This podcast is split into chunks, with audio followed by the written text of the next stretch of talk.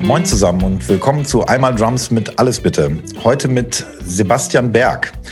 Sebastian habe ich während meines Studiums am Institut für Musik in Osnabrück kennengelernt.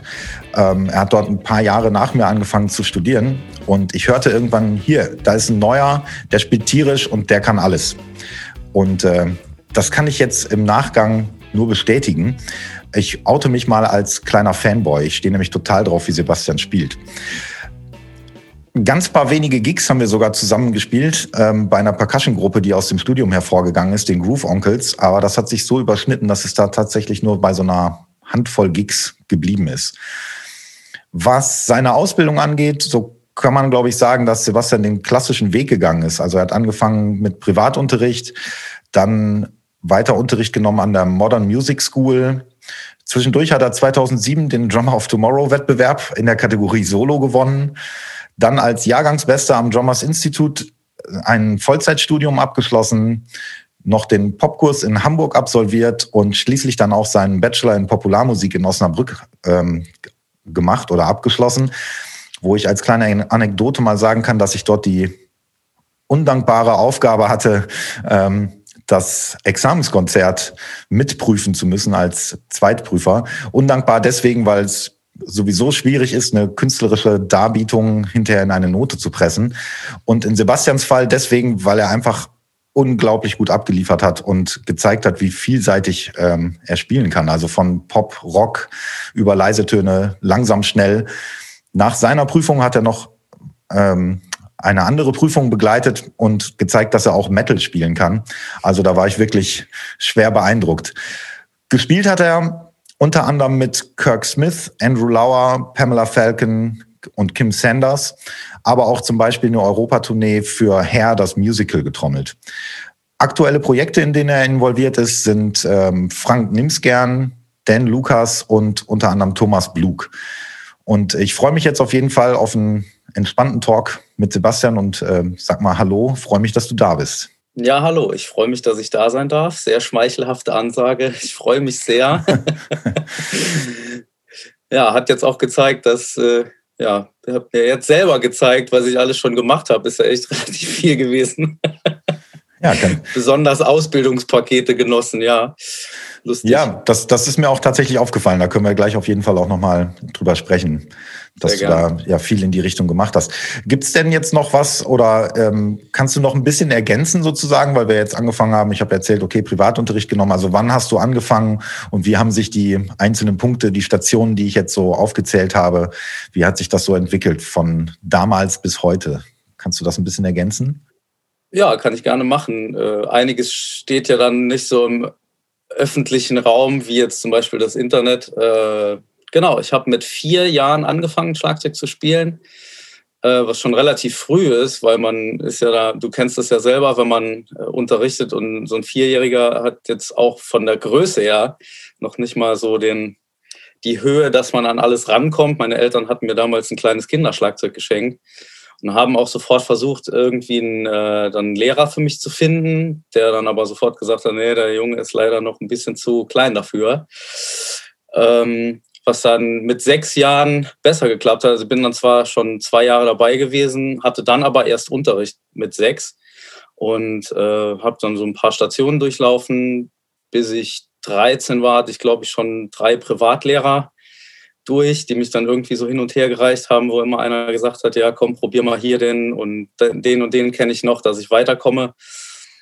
Und so im Teenageralter hat es dann wirklich richtig angefangen, dass ich super viel geübt hatte und dann damals an der Modern Music School auch so aufgehoben war, dass ich äh, ein, von einigen Lehrern zehren konnte, bis, äh, ja, bis ich so bis ich so 18, 19 war, bis so die Abiturphase losging.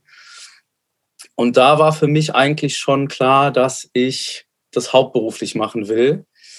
Ähm, beziehungsweise hatte ich so ein bisschen im Hinterkopf und mein damaliger Lehrer an der Modern Music School, der gute Mann hieß Ralf Trebing, dem ich da auch einiges zu verdanken habe bis heute, ähm, der mich da so ein bisschen geleitet hat. Der kam damals mit so einem, mit so einem Blatt an, wo dann drauf stand, bewirb dich jetzt für Drummer of Tomorrow, äh, so und so.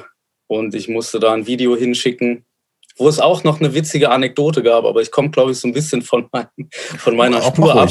Ja, nee. ja. Nee, erzähle ich gleich. Kannst okay. ja merken. ähm, okay. Äh, genau, der meinte, bewirb dich doch mal dort. Und äh, da musste ich halt ein Video machen und das da hinschicken. Und es hat tatsächlich damals geklappt. Also es ist dann, war, war 2000, 2007. Oh Gott, das ist schon so lange her. Gibt es auch ein paar, wer, wer Lust hat, kann sich da ein paar Videos reinziehen, wo ich ganz toll aussehe. Ähm, ja, und da nach, äh, ja, also als ich diesen, diesen Contest dann gewonnen hatte in dieser Kategorie, gab es so ein paar Ausbildungspakete zu gewinnen. Und die waren eigentlich dafür verantwortlich, dass ich, das, dass ich dann fest entschlossen war, das Ganze dann beruflich machen zu wollen. Ähm, da waren ja ein Ausbildungspaket dabei, nochmal Modern Music School Professional Programm oder ein Jahr Drummers Focus. Das kam, steht, stand ja auch noch bei mir auf der Agenda damals in Köln auch super Leute, beziehungsweise eine Filiale ist noch in Stuttgart und eine in München. Äh, auch extrem gute, äh, gute Konzepte. Zwar ein bisschen technisch, meiner Meinung nach, aber auf jeden Fall sehr aufgeräumt. Ja, und nach dem ganzen Hickhack dann noch Drummers Institute und das war eigentlich so mehr oder weniger der, äh, der Schlüssel zum Studium auch in Osnabrück. Drummers Institut warst du auch äh, zu Düsseldorf-Zeiten noch, ne? Oder war das da schon umgezogen? Äh, nee, das war, war noch Düsseldorf, genau. Ja. War noch äh, in diesen Rheinhöfen. Mhm, ja. Da, genau. Ja, sehr schön. Und äh, ja, das war eigentlich ausbildungsmäßig dann erstmal alles. Ja, wo, äh, wobei, nicht ganz zu vergessen, vielleicht dein Studium in Osnabrück. Ja, gerade erwähnt, ja, dass, ja, ich, äh, genau. dass ich da ja halt dann aufgenommen wurde und dann natürlich auch absolviert hatte. Ist ja auch nicht äh, ganz, ganz der Normalität entspricht, weil mal einige einfach unterwegs verloren gehen, die dann zu viel zu tun haben oder sich doch umentscheiden. Ja, genau. Okay, und äh, Popkurs lief ja parallel, ne? Das war parallel mit Osnabrück, ne? Genau, das war so ein bisschen die Endphase meiner, also ich habe schon meine Bachelorarbeit geschrieben währenddessen. Mhm. Genau. Und war das für dich wichtig nochmal, ich sage jetzt mal, drumming-technisch warst du ja dann durch deinen ganzen Ausbildungswerdegang eigentlich schon, ich will jetzt nicht sagen fertig, man ist ja nie fertig, aber ähm, so weit, dass du für dich ja selber wahrscheinlich auch filtern kannst, was du machen möchtest und womit du dich noch genau beschäftigst und so, war diesen Bachelorabschluss machen für dich so ein Ding, eine abgeschlossene Ausbildung, also nichts Privates, sondern wirklich was Amtliches auf dem Papier zu haben? Oder was war für dich nochmal der Anreiz zu sagen, okay, jetzt nach dem Drummers Institut und nach diesen ganzen Ausbildungsstationen möchte ich aber noch tatsächlich einen Bachelor tatsächlich machen? Äh, für mich war es persönlich auf jeden Fall wichtig, eine ausgeschlossene, äh, abgeschlossene Berufsausbildung zu haben, ähm, weil ich so das Gefühl hatte, dass ich sonst nichts hab oder nichts bin, zumindest auf dem Papier, was ja in Deutschland doch relativ wichtig ist. Und ich jetzt im Nachgang gemerkt habe, dass es doch irgendwo zählt, sowas zu haben. Da können wir ja später drüber sprechen. Mhm. Ähm, genau, aber mir ging es hauptsächlich unter anderem auch darum, dass ich äh, viele neue Leute kennenlerne. Das war nämlich bis zu dem Zeitpunkt noch gar nicht so krass, weil ich habe mich ja bisher nur mit Drummern umgeben. Ich war ja bisher nur Drums hier, Drums dort. Modern Music School war auch sehr viel Drums, Drums, Drums und wenig äh, noch andere Musiker. Drummers Institute, da steckt schon drin. Und dann mhm. Drummers Focus war Einzelunterricht, also alles nur Drums.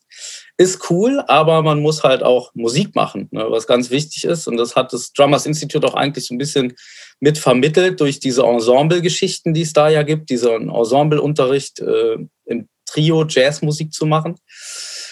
Und ähm, genau, und das hat mir auch einige Türen geöffnet für, für mein weiteres berufliches Dasein, auch heutzutage.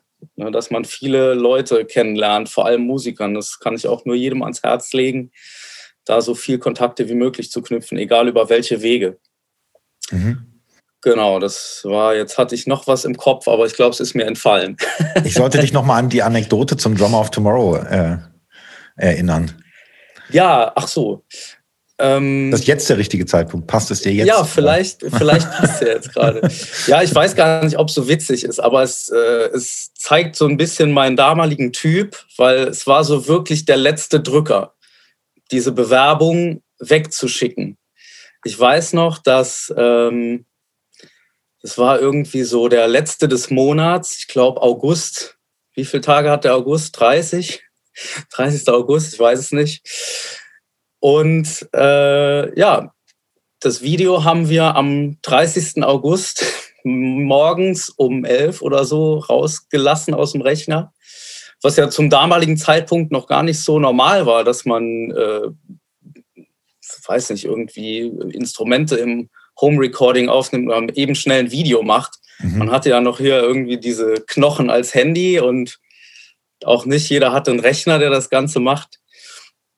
Und äh, ja, bin ich halt mittags irgendwie kurz vor Schließung der Postfiliale, bin ich dann nochmal schnell mit dem Auto äh, rumgeheizt und hatte noch fast einen Fahrradfahrer auf dem Gewissen. Und dann war ich um kurz vor, kurz vor sechs irgendwie mit meinem Brief am Schalter und habe den weggeschickt. Und da galt halt der Poststempel. Und dafür, dass es halt so meinen Werdegang mitbestimmt hat, ist die Story eigentlich ziemlich knapp, also so Actionfilmmäßig schon fast. Ne? Kurz Gut, dass du einen Postboten hattest, der das, noch, der das noch mitgenommen hat. Genau, ich hoffe, der Radfahrer hat mir verziehen. Du hast ihn aber nicht erwischt. Mhm. Nein, natürlich nicht. Aber er war etwas angesäuert. okay. Ja, wenn er das jetzt hört, dann wird er dir verzeihen. Genau. Hoffentlich. Ja. Ähm, okay, und wie ging es dann für dich nach Osnabrück weiter? Du bist dann ja, wenn ich richtig im Bilde bin, irgendwann nach Hamburg gegangen. Genau, also es war ja parallel zum, zum Studiumende, wie gesagt, war ja dieser Popkurs in Hamburg, was so dieses, die typische äh, Vorangehensweise wäre, entweder vor dem Studium oder nach dem Studium sowas mal zu machen oder währenddessen gibt es ja auch, einfach um nochmal Kontakte zu knüpfen. Und da habe ich gemerkt, dass Hamburg schon eine super schöne Stadt ist und natürlich auch was Musiker angeht, ähm, extrem viel los ist. Und ich dachte so, okay, ich probiere das aus. Ähm, zu dem damaligen Zeitpunkt war ich aber schon mit meiner derzeitigen äh, Partnerin zusammen, die hier in, im Saarland, wo ich jetzt lebe, auch lebt. Und da war es eigentlich schon erstmal ein schwieriger Schritt, nach Hamburg zu ziehen, aber ich wollte es unbedingt wissen, weil ich so das Gefühl hatte, okay, wenn du das jetzt nicht machst, dann weißt du, denkst du immer, was wäre gewesen, wenn. Ja, mhm. also so hätte, hätte. Und das halt mein Leben lang wollte ich das nicht verantworten. Bin dann erstmal dahin und habe dann einfach so zum Netzwerken ein paar Leute getroffen und ein bisschen unterrichtet und ja, bringt auch bis heute was, aber ich habe mich dann ja irgendwann auch wieder dazu entschlossen, hier ins Saarland zu ziehen, aber auch äh, berechtigt und mir geht es auch damit ganz gut momentan. Okay.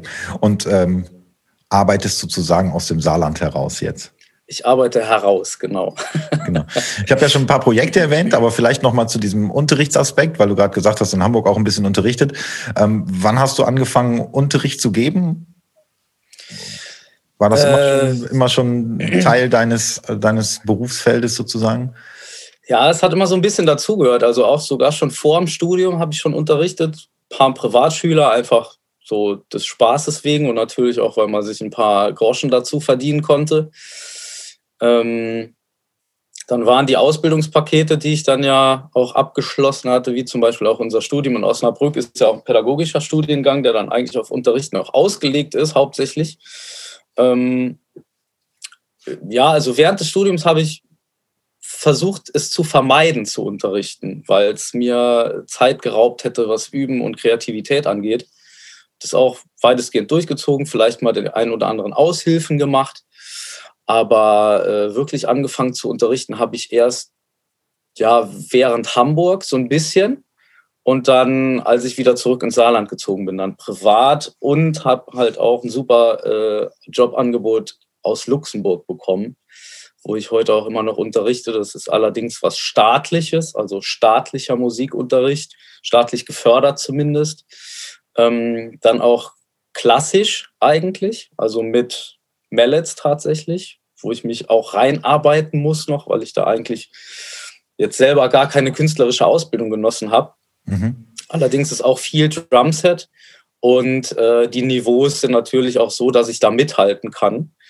Ähm, und es geht halt auch nach Programm. Also es wird ein gewisses Programm erwartet und auch geprüft nach gewissen Jahren. Also die Schüler durchlaufen wirklich solche, äh, solche Ebenen oder Levels, wenn man es so nennen will. Und da muss man die dann halt hinbegleiten und dann werden die dementsprechend dann am Ende dieser, dieses jeweiligen Segments dann geprüft. Genau. Mhm. Das ist sehr interessant und sehr spannend, sehr fordernd auch weil man auch mehrsprachig unterrichten muss. Also ich habe Schüler, die Was? sprechen nur Französisch. Ich habe letztens meine Französischprüfung gehabt, die ich auch Gott sei Dank bestanden habe. Manche unterrichtet man auf Englisch, die meisten verstehen allerdings Deutsch und Luxemburgisch ist ja natürlich auch noch eine vollwertige Sprache. Und die ist meinem eigentlichen Dialekt sehr nahe. Deswegen verstehe ich sehr viel, muss aber da auch demnächst noch eine Sprachprüfung machen. Also es ist Ach, sehr, sehr fordernd auf jeden Fall, dieser Job. Äh, ist aber auch super spannend, weil es hält einen frisch und man hat auch so gewisse Ziele. Ja, erstmal so viel dazu. okay, ja, dann lass uns doch mal beim, beim äh, Thema Ausbildung oder Unterricht oder so bleiben. Ähm, du hast ja wirklich viele Stationen durchlaufen, also wie du ja schon gesagt hast, von Privatunterricht über verschiedene Schulen und verschiedene Konzepte und so. Ähm, was macht für dich einen guten Lehrer aus? Also jetzt erstmal auf dich bezogen, auf den Unterricht, den du selber genossen hast sozusagen. Und hast du dann was für dich dafür mitnehmen können, wie du selber unterrichtest? Also du musst natürlich niemanden besonders hervorheben, wenn du das nicht willst. Kannst das aber gerne machen. Also gab es zum Beispiel ähm, einen Lehrer, der dich wirklich besonders inspiriert oder gefördert, motiviert hat? Ähm, ja, dass, dass das letztendlich so gekommen ist, dass du gesagt hast, okay, in, ich möchte Berufsschlagzeuger werden. Ähm, Gab es da bestimmte Schlüsselmomente? Ähm, ja, allgemein ja, würde ich erstmal sagen. Also was einen guten Lehrer ausmacht, denke ich, ist immer, dass der Schüler dort abgeholt wird, wo er gerade steht. Oder das bekommt, was er gerade benötigt. Egal, ob das jetzt spieltechnisch ist oder viel läuft auf der mentalen Ebene psychischen Ebene, wenn man es so nennen will. Das war zum Beispiel bei mir ein Riesenthema während des Studiums in Osnabrück tatsächlich. Mhm. Ähm, da kann ich mich auch nur noch mal bei Guido Jöris bedanken, der ja äh, mich die komplette Zeit äh, begleitet hat und ja auch mein Examen mit dir zusammen geprüft hat damals. Der ja, äh, was also seine, seine musikalische Kompetenz ist ja unfassbar einfach. Der ist ja mhm nicht nur ein schweinegeiler Schlagzeuger, sondern halt auch noch ein extrem guter Sänger, tatsächlich, was die wenigen wissen. Äh, der hat am, am IFM auch mal irgendwann die, die äh, Gesang für Instrumentalistenkurse äh, vertreten, ganz lustig fand. Und der äh, arrangiert super viel, super viel für Big Band, SWR Big Band oder auch für Orchester mittlerweile, soweit ich das richtig weiß. Also gesamtmusikalisch einfach richtig was auf dem Kasten. Und von dem konnte ich natürlich da extrem viel lernen. Und er hat auch äh, mir gezeigt, dass die mentale Ebene sehr, sehr wichtig ist, vor allem auf der Bühne oder dass man sich jetzt selber auch nicht überfordert oder ähm, ja, wie soll man sagen, dass man sich nicht so, nicht so hart zu sich selbst ist, je nachdem, was man gerade macht, ne? dass gewisse Dinge äh, ihre Zeit brauchen.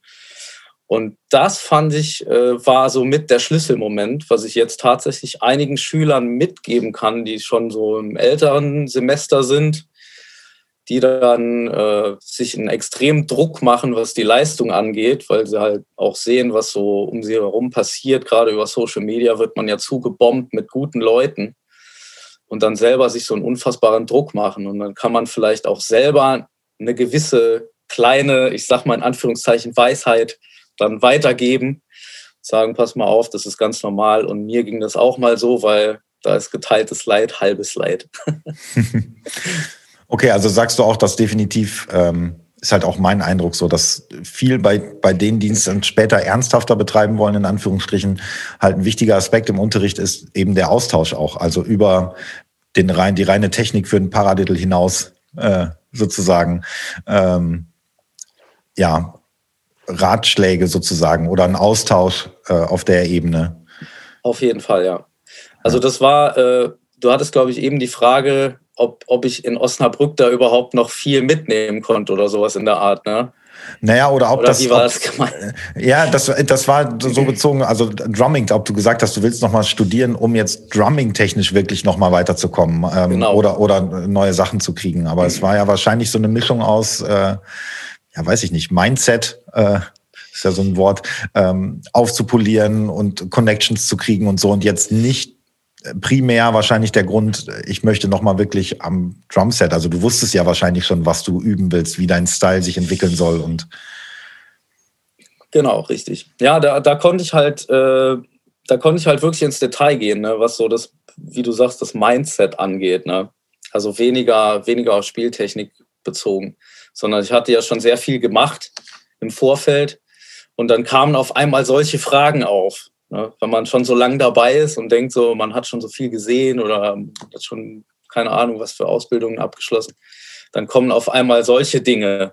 Und dann ist es super, wenn man jemanden an der Hand hat, der so viel Erfahrung hat, der einem da wirklich weiterhelfen kann. Und das war auch mit der Grund, warum ich auch während des Studiums meinen Dozenten nie gewechselt habe. mhm. Weil wir haben eigentlich schon fast mehr gesprochen, als irgendwie am Set gespielt. Ja? Aber das ging, ging ja einigen so. Da war ich ja auch kein Einzelfall, sondern es war ja, war ja oft so, dass der Kopf einem so ein bisschen im Weg steht. Mhm. Weil ja vielleicht auch im Hinterkopf immer so dieses Ding ist, ich mache jetzt das Studium und dann ist das irgendwann fertig und was dann?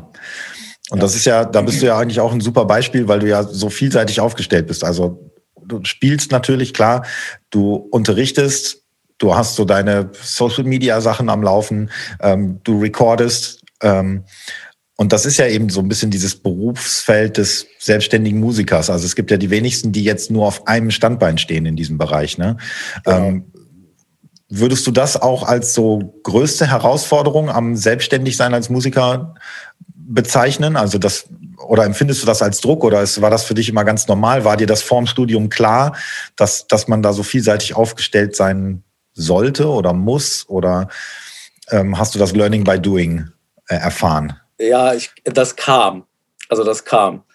Äh, anfänglich geht man natürlich da rein mit seiner jugendlichen Naivität, sage ich mal, beziehungsweise war es bei mir so, ich kann jetzt nicht für alle sprechen, aber bei mir war es so, ja, Trommeln und geil und jetzt komme ich und so, ne? So ein bisschen, trotzdem mit ein bisschen Bescheidenheit und so und man kriegt dann ja trotzdem immer wieder gezeigt, hier und schau mal da und da und wenn man sich der Sache dann nicht verschließt, ist das auch alles cool. Nur, ähm, ach, jetzt habe ich so ein bisschen den Faden verloren, Bo. Also die, die Frage ging dahin, was so die, was so die größte Herausforderung an diesem Selbstständigsein, also dieses, die, die, die vielen Facetten, die man beachten kann oder muss unter Umständen oder so, ob du das als Druck empfindest, beziehungsweise ob dir das vorher klar war oder ähm, ob sich das entwickelt hat. Genau, also das kam dann mit der Zeit. Ne? Also kamen dann viele Lehrer auf einen zu, die dann so gesagt haben, ihr müsst schon beachten, dass ihr jetzt vielleicht eine Sache da ganz gut könnt oder von der einen Sache leben könnt. Aber schaut doch mal hier und da, weil ihr könnt mit so vielen Sachen Geld verdienen, was ja erstmal primär ist, dass es einem gut geht, dass man überhaupt überleben kann, merkt man ja zu der jetzigen Zeit. Ähm, ja, und dann ist es halt gut, wenn man breit aufgestellt ist. Ne? Also sowohl live unterrichtet, also live spielt, unterrichtet oder meinetwegen noch Videos schneidet oder Ton bearbeitet oder Workshops macht. Weiß der Teufel. Arrangiert, komponiert, Songs schreibt. Hast du jetzt in letzter Zeit auch öfters mal gemacht, ne, was ich so gesehen habe, dass du Workshops gegeben hast und ähm, Genau. oder so als Gastdozent sozusagen aufgetreten bist. Genau, das macht auch echt Spaß und ich bin auch froh äh, an die Kollegen, die mich da angefragt haben, weil es wirklich interessant ist und auch Routine bringt, was solche Dinge angeht. Bei dir durfte ich ja auch schon mal äh, so im Rahmen eines, eines Percussion Kreativ äh, Meetings mal einen kleinen Workshop machen. Finde ich super gut, vor allem es fordert einen immer heraus. Es ist, wenn es ganz neu ist, ist es natürlich Nervenkitzel pur. Und äh, man muss sich natürlich auch seine Gedanken machen, wie vermittelt man das Ganze dann an mehrere Leute. Weil wenn man so einen Einzelschüler hat, ist ja immer relativ einfach, sich jetzt in Anführungszeichen sich auf den einzustellen. Wenn man aber vor so vielen Leuten sitzt, dann muss man ja die Fragen von Niveau 0 bis 100, wenn man so will, beantworten. Mhm. Das ist immer herausfordernd. Aber es ist eine coole Sache auf jeden Fall. Und ein weiterer Aspekt des, dieses Gesamtbilds des selbstständigen Musikers, ne? Ja. Ja. Genau. Wo du ja aber offensichtlich nicht dich äh, gegen wehrst oder verschließt und sagst, nee, das und das kommt für mich nicht in Frage, sondern äh, halt sagst, okay, wenn das dazugehört oder ich bin erstmal offen dafür und dann halt auch die Chance hast, das für dich zu entdecken. Ja, total. Also finde ich, ist auch eigentlich so die wichtigste Sache, gerade weil wir sind ja so ein bisschen, also wir, wir sind ja in der Kreativbranche, ist halt einfach so, egal ob wir jetzt unterrichten oder Musik machen. Wenn man sich gewissen Dingen verschließt, dann bleibt immer irgendwas auf der Strecke und man rostet so ein bisschen ein, denke ich so. Das ist natürlich eine Herausforderung für jeden auch, äh, immer offen zu bleiben sein Leben lang und nicht irgendwie die Einstellung zu bekommen, äh, ich mache das jetzt schon seit x Jahren und erzähl mir nichts, sondern dass man äh, offen bleibt, egal in welche Richtung. Das äh, glaube ich, auch so mit eines der wichtigsten Schlüsselmomente meiner Ausbildung oder auch immer noch. Ne? Also man, wie du sagst, man, man lernt nie aus. Das finde ich super wichtig, ne? dass man offen bleibt und sich auch äh, die Chance gibt, mal einen anderen Weg einzuschlagen. Ne? Nicht nur sagt, äh, das ist jetzt der Weg und du hast jetzt gefälligst zu funktionieren. Bei mir auf jeden Fall das private Beispiel Hamburg es war eine sehr, sehr harte Zeit für mich tatsächlich. Es war ja so, es hieß ja immer, okay, Hamburg und du musst eine Zeit lang beißen und dann klappt es irgendwie. Und das hat bei mir aber überhaupt nicht funktioniert, weil ich äh, gemerkt habe, ich habe irgendwie da nichts zu tun, so regelmäßig. Mhm. Und das hat mich fertig gemacht, weil ich halt auch so ein Arbeitstier bin, so ein, ja, weiß nicht. Ich brauche halt meine geregelte Arbeit und äh, dann musste ich den, diesen Weg verlassen, der mir aber von allen Seiten eher so, so, äh, ja, so vorgeschwärmt wurde. Ja. Ja, umso, umso straighter, dass du dann gesagt hast, okay, mag ja für viele funktionieren, aber für mich halt nicht. Und genau. äh, dafür dich deine Konsequenzen gezogen hast. Ne? Ja. Wenn ich finde es aber lustig, sorry, ich finde es aber lustig, ja. dass, es, dass trotzdem dann noch Leute von dort anrufen, wie jetzt zum Beispiel letzte Woche, um zu fragen, ob ich für die im Studio was einspielen kann. Ne? Und dann nehme ich mir halt auch den Luxus raus, weil ich ja mein Geld eigentlich mit dem Unterricht verdiene, kann ich mir halt auch den Luxus rausnehmen. Okay, ich eiere jetzt vom Saarland nach Hamburg, um dort zwei, drei Tage im Studio abzuhängen, um mit Leuten dann, wie jetzt zum Beispiel in Home Studios, dann Songs auszuarrangieren oder den Drum-Parts einzuspielen. Ne? Also ja. ist dann irgendwie ganz lustig, dass doch noch Leute dann obwohl es so viele Leute vor Ort gibt, dass noch Musiker auf mich zukommen und fragen, ey, kannst du mal vorbeikommen? Ja, also ja. hat sich so oder so gelohnt. Selbst wenn du jetzt vielleicht im ersten Rückblick sagst, okay, äh, Hamburg war es jetzt nicht für dich, aber so gesehen hat es dann ja doch auch wieder was Gutes. Genau. Und das ja. ist halt wichtig, um, also dass man Leute kennenlernt wieder. Also das ist darauf zurückzubeziehen, mhm. dass man so viele Leute wie möglich kennenlernt. Ähm, dann kommen wir mal zu so ein bisschen, du hast es gerade nämlich so angedeutet, du bist so ein Arbeitstier. Ähm, jetzt mal rein drumming-technisch gedacht. Ähm, was bist du so für ein, also ich glaube, dass ich, dass ich die Antwort kenne, aber was bist du so für ein, für ein Übetyp? Ähm, bist du da sehr strukturiert fleißig? Du hast es ja eben schon mal angedeutet, dass du früher auch schon eigentlich viel geübt hast und so. Bist du, würdest du dich als den Übe-Nerd bezeichnen? Ich weiß nicht, ob ich dich jetzt enttäusche. Tu's nicht, also, tu's äh, nicht. Nein, ich gebe mir Mühe. Also früher habe ich wahnsinnig viel geübt. Ne? Also während der Drummers Institute Zeit war eigentlich so das, das Übepensum am Maximum, weil es waren ja, das war ja immer Dienstag, Mittwoch, Donnerstag Unterricht, immer so bis 17 Uhr und danach war ja nichts mehr. Und dann habe ich mir halt äh, einen Überraum geschnappt und dann eigentlich bis jeden Abend um 11 Uhr noch da gesessen und geübt, bis ich müde war stundenlang und da natürlich strukturiert. Ne? Auch ab und zu mal mit Übeplänen, obwohl ich das eher nicht mache, sondern schon so ein bisschen im Kopf habe, okay, das kannst du, das kannst du nicht. Ähm, beziehungsweise daran kannst du noch arbeiten, weil es wirklich ein Thema abzuschließen, ist ja dann immer so die Sache. Ja. Ähm, dann während des Studiums, ja, auch viel geübt, gerade so in der Examensphase, aber es ist dann, ich glaube, es ist eher so die Schubweise, das schubweise Üben bei mir. Also ich habe dann immer so geballte Zeiträume, in denen ich super viel mache. Äh, momentan kriege ich es aber eigentlich schon fast nicht mehr hin, viel zu üben. Wenn dann ist es so just for fun. Ähm, oder ich denke mal, ach, da kannst du noch mal was machen. Oder schaust mal wieder da rein, ein bisschen Ausdauer, hier vielleicht mal ein paar Single Strokes zu üben oder so. Aber äh, die Zeit fehlt einfach total, weil ich bin jetzt irgendwie, klar, ich unterrichte jetzt in drei Tage die Woche sind eigentlich dicht mit Unterrichten. Und dann sind die zwei anderen Tage irgendwie dann auch immer sofort verpufft, weil andere Dinge noch anstehen. Mhm. Also Aber übst du, probierst du täglich zu üben, nichtsdestotrotz? Irgendwo immer so ein bisschen was einzuschieben? Bist du so einer, der das Gefühl hat, dass er sonst einrostet? Oder?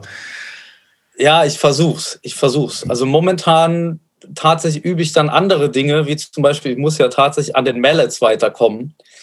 Dann stelle ich mich tatsächlich eher dahin und versuche irgendwelche Lieder, Melodielinien dann vom Blatt zu spielen, was dann auch nochmal super herausfordernd ist, was dann eher so das Notenlesen trainiert. Oder ich hatte jetzt während der Sommerferien habe ich mir tatsächlich Klavierunterricht verordnet mhm. mit acht Einheiten, was halt auch ganz cool ist, mal in verschiedene andere Instrumente reinzuschauen. Ähm, aber das Üben am Schlagzeug hat doch wirklich stark abgenommen. Also ich spiele immer noch super gern und check dann gewisse Sachen aus. Aber ähm, ja, irgendwie leider momentan die letzten zwei Monate zum Beispiel war ultra Flaute. Dann geht es halt nicht anders. Ja. Okay. Also Schub, schubweise üben. Schubweise. Dann hast, du mich nur, hast du mich nur halb enttäuscht. Ja, okay, Gott sei Dank. ähm, okay, eine Sache, die ich ganz gerne frage, weil ich das äh, immer ganz spannend finde. Kannst du so ein, mal so zwei Momente schildern, Best of und Worst of? in deinem Musikerdasein? Also so vielleicht den, den schönsten Moment, den coolsten Gig oder wie auch immer, wo du sagst, ja, wohl, dafür hat sich alles gelohnt, dafür mache ich das hier. Und vielleicht auch mal so ein Worst-of-Moment, sei es, keine Ahnung, irgendein Fail deinerseits oder Technikausfall oder irgendeine Anekdote, wo du sagst, okay, das brauche ich nicht nochmal. Mal so ein Best-of, Worst-of, kannst du, hast du da zwei Momente? Hm. Ja, Best-of ist wirklich schwierig zu sagen. Also ich glaube, weil es einer dieser Schlüsselmomente war für mich damals dieser Drummer of Tomorrow Contest. Ähm, auch deswegen, weil ich, ich glaube, ich war seitdem auch nicht mehr so nervös wie an diesem Tag.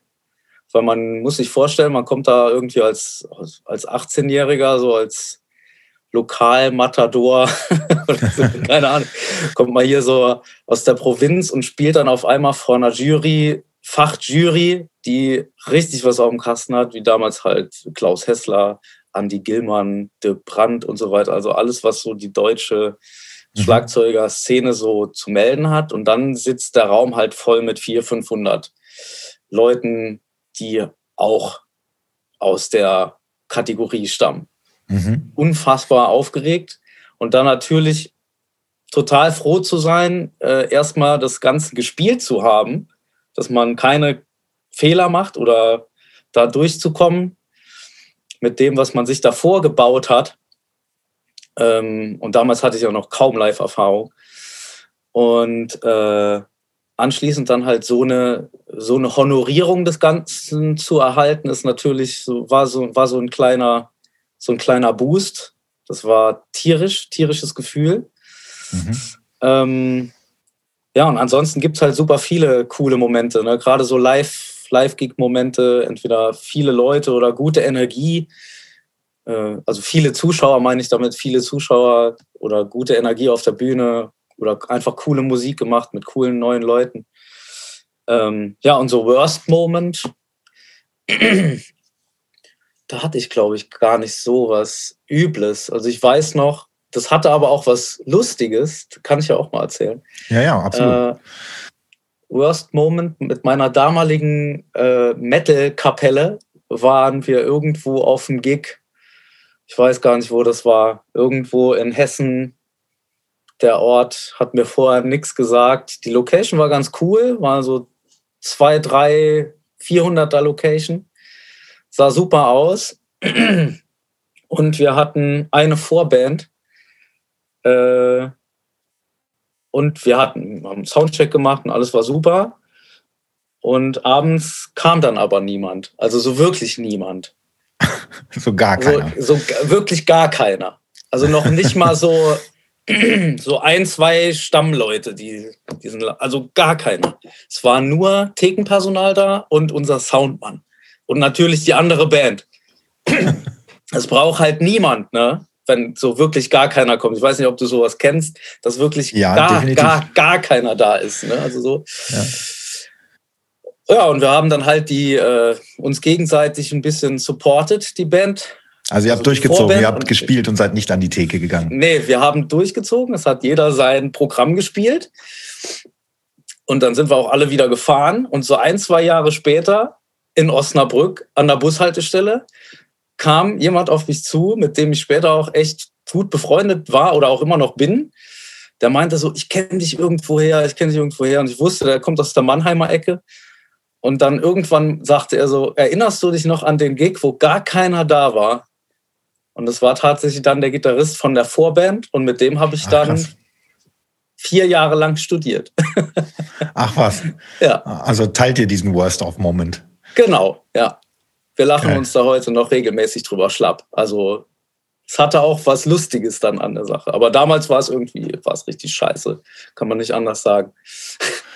Ja, gut. Shit happens, ne? Oder wie ja. sagt man? Ja.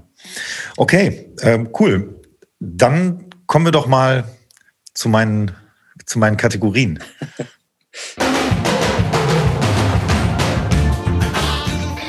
Na, wer hat's getrommelt? Also, wer hat's getrommelt? Ich spiele dir mal einen Song ein und bin mal gespannt, ähm, ob du mir sagen kannst, wer den getrommelt hat.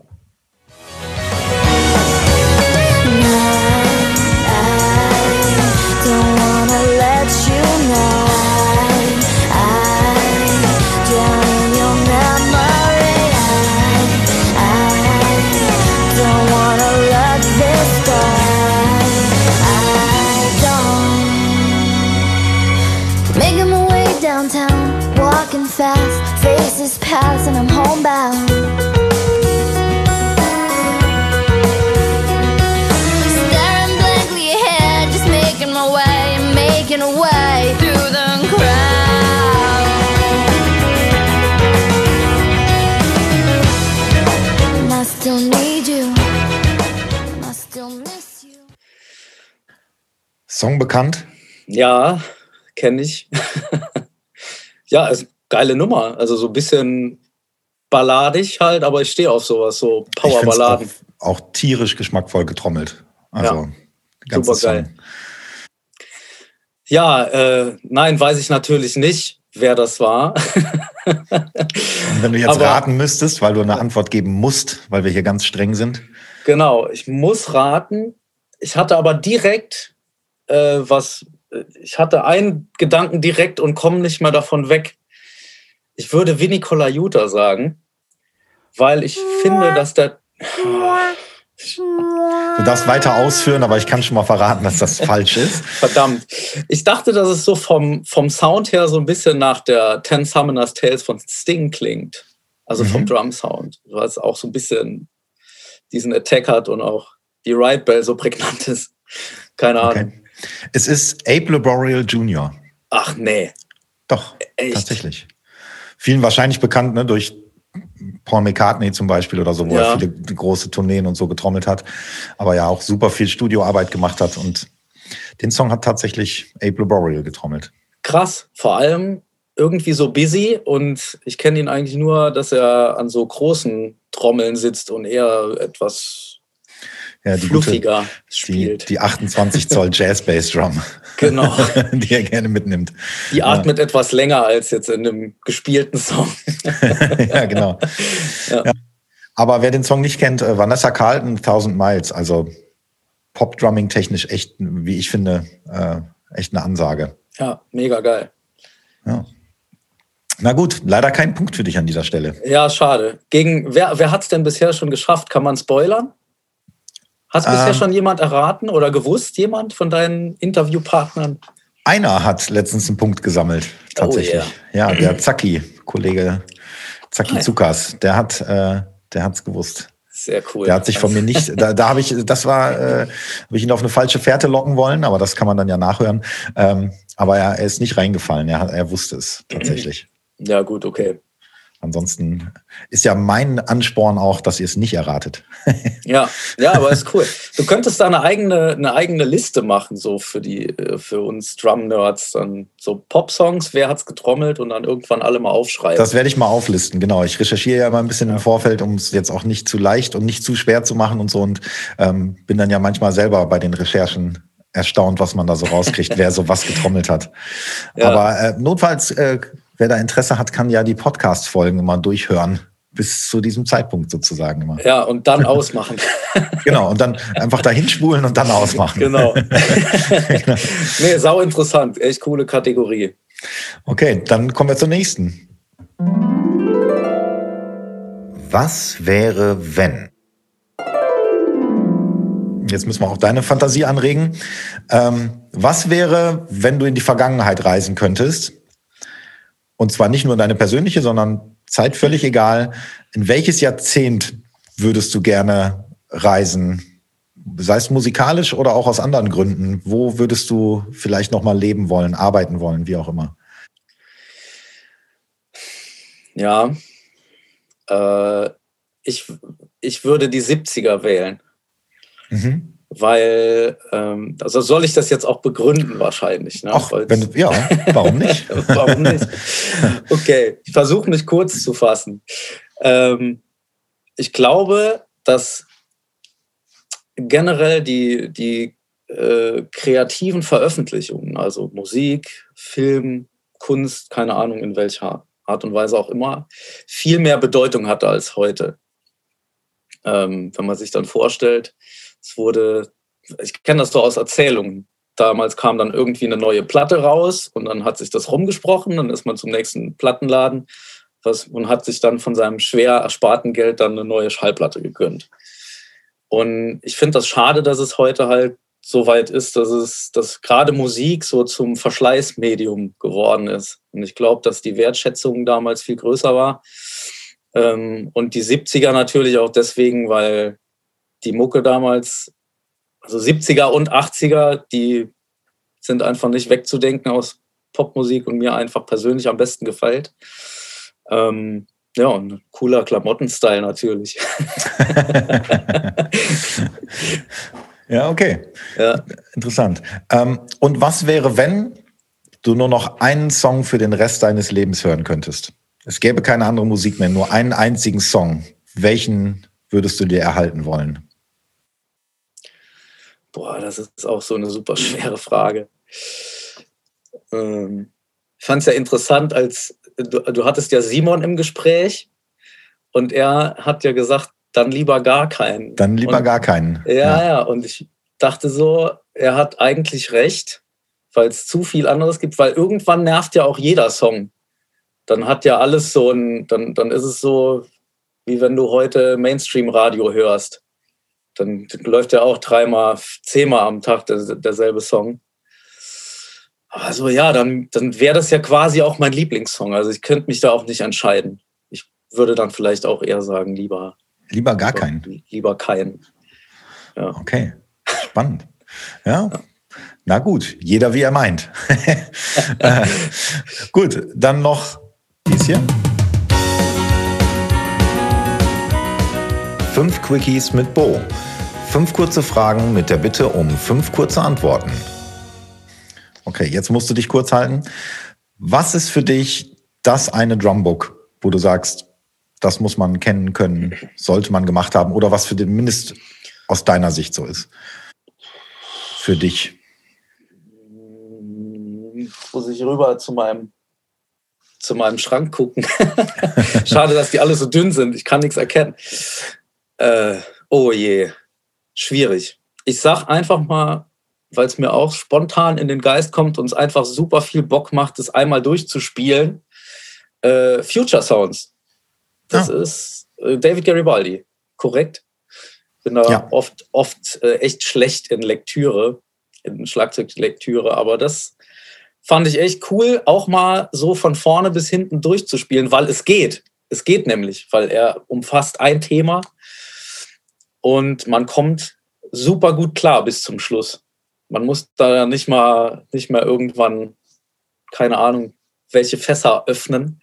Also man kommt mit diesem Repertoire von Anfang bis zum Schluss. Okay. Ja. Bist schon der, der Zweite, der das Buch erwähnt. Oh. Ja. Geil. Okay. Was ist für dich die eine Trommel, auf die du nie wieder verzichten möchtest? Deine absolute Lieblingstrommel?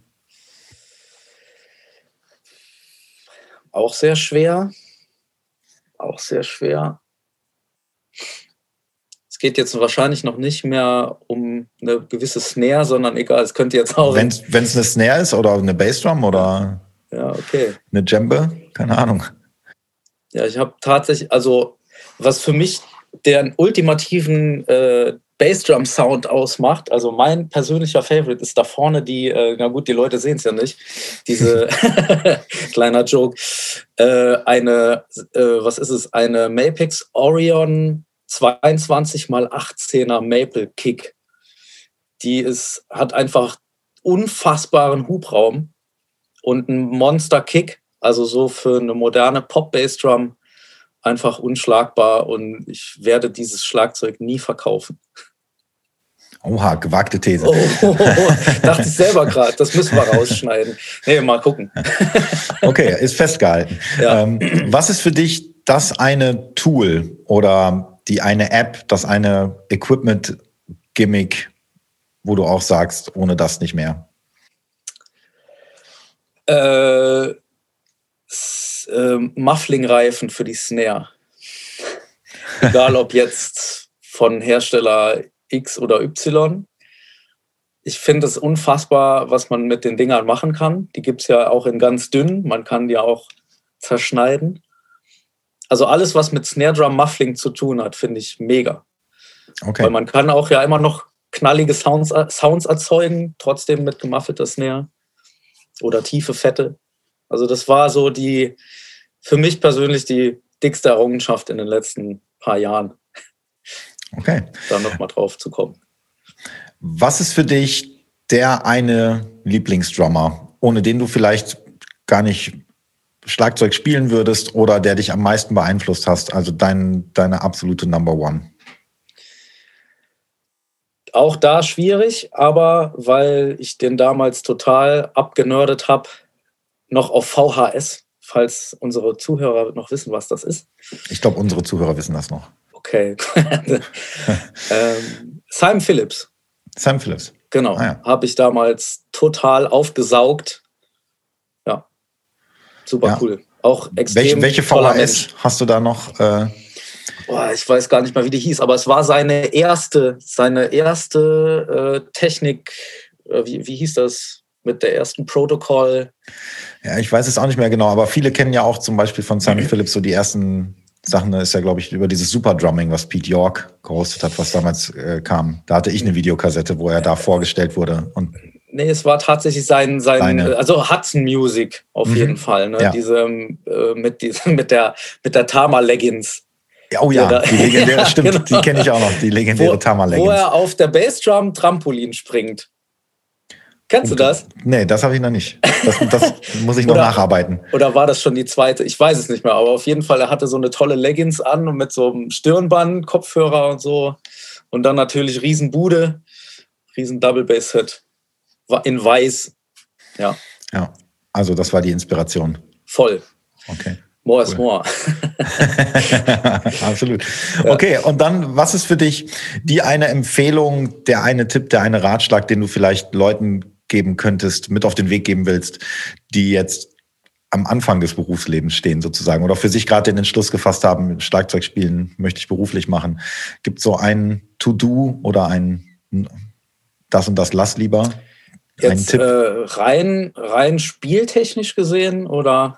Nee, völlig, völlig egal, wo du sagst, ja. so das, das wäre eine Empfehlung, die würdest du guten Gewissens mit auf den Weg geben können. Ja, weil während des Interviews ist es ja schon so ein bisschen durchgesickert.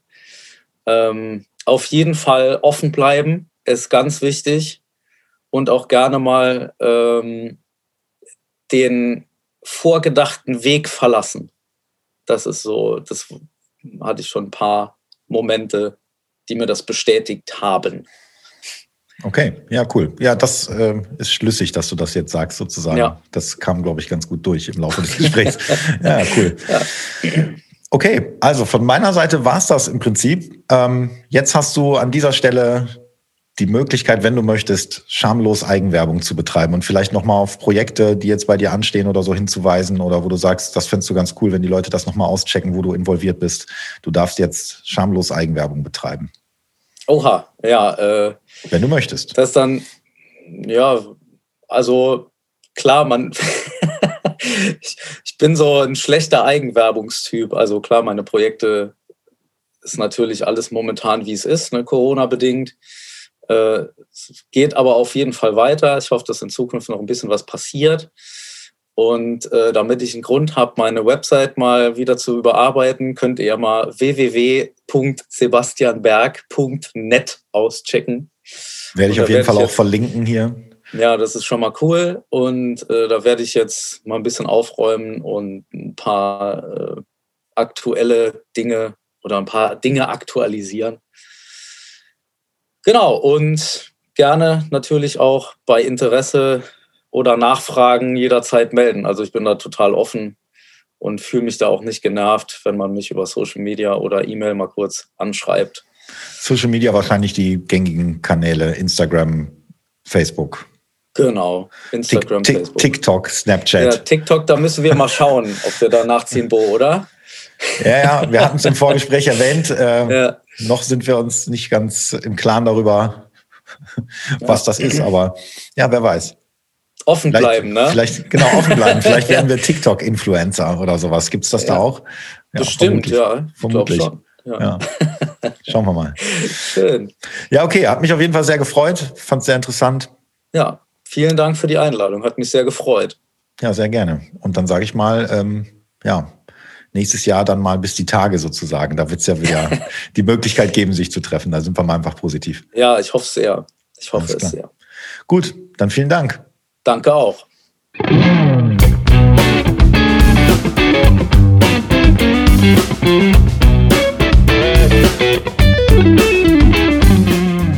Yo, ich hoffe, diese Folge von Einmal Drums mit Alles bitte hat euch gefallen.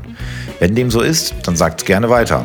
Wenn dem nicht so ist, dann sagt's auch gerne weiter. Warum sollte es euren Feinden besser gehen als euch? Vielen Dank an die Firma Rohema an dieser Stelle, die mich bei der Umsetzung für diesen Podcast unterstützen. Am meisten helft ihr mir aber, wenn ihr bei dem Podcast-Anbieter eures Vertrauens ein Like oder sogar eine kleine Rezension und oder ein Feedback hinterlasst. Und wenn ihr immer informiert werden wollt, wann es die nächste Folge gibt, dann solltet ihr diesen Podcast ohnehin abonnieren. Ich würde mich auf jeden Fall freuen, wenn ihr beim nächsten Mal wieder reinhört und sagt bis dahin immer fleißig auf die Pauke hauen. Euer Bo.